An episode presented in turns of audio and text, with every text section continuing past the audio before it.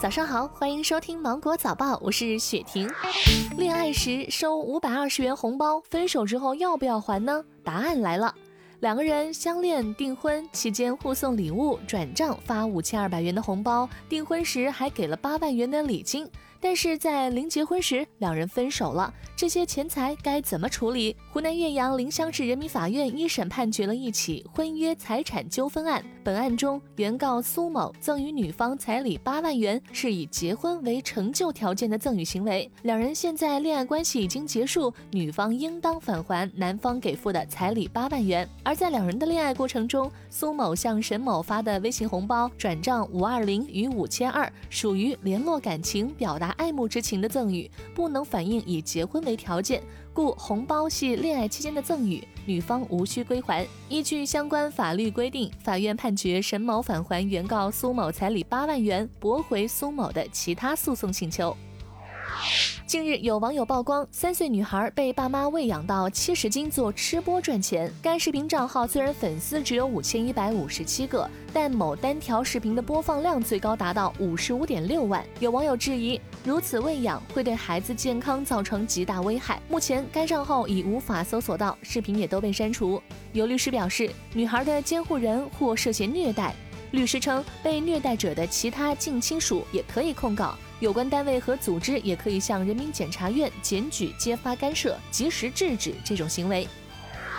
陕西省咸阳市礼泉县公安局发布悬赏通告：二零一零年四月三号凌晨，礼泉县昭陵乡唐肃宗建陵东门遗址的一对石狮盗走，被盗石狮系全国重点文物保护对象，希望广大人民群众积极检举揭发相关线索。对提供重要线索、帮助破获案件者，最高奖励人民币一百万元。对此，民警表示，案子时间比较长，悬赏高对破案有重要作用。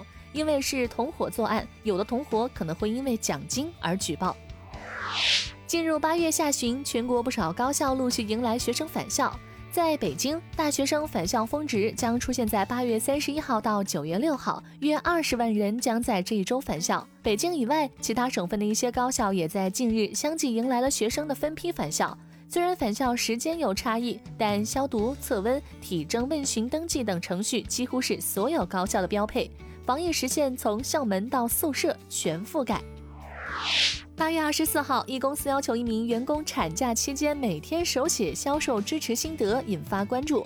邮件内容显示，公司要求员工每小时写六百字，一个错别字扣五十，重复一句扣一百元，晚交或漏交罚五百元。上海半木轩家具公司发表声明称，将在进行调查后做出反思及妥善处理。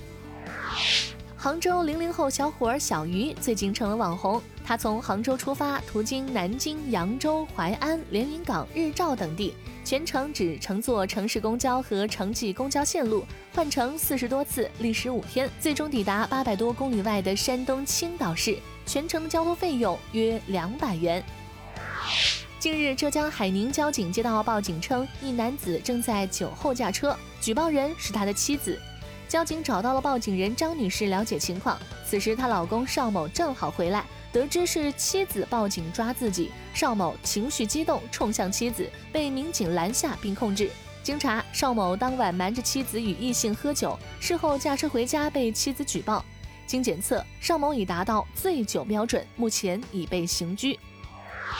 柏林电影节组委会在德国柏林宣布，二零二一年柏林电影节将按计划于明年二月十一号到二十一号以非虚拟形式举办，不会因疫情而取消或推迟。柏林电影节始创于一九五一年，与戛纳电影节、威尼斯电影节并称欧洲三大电影节。今天的新闻就到这里，我是精英九五电台的雪婷，祝你度过美好的一天，拜拜。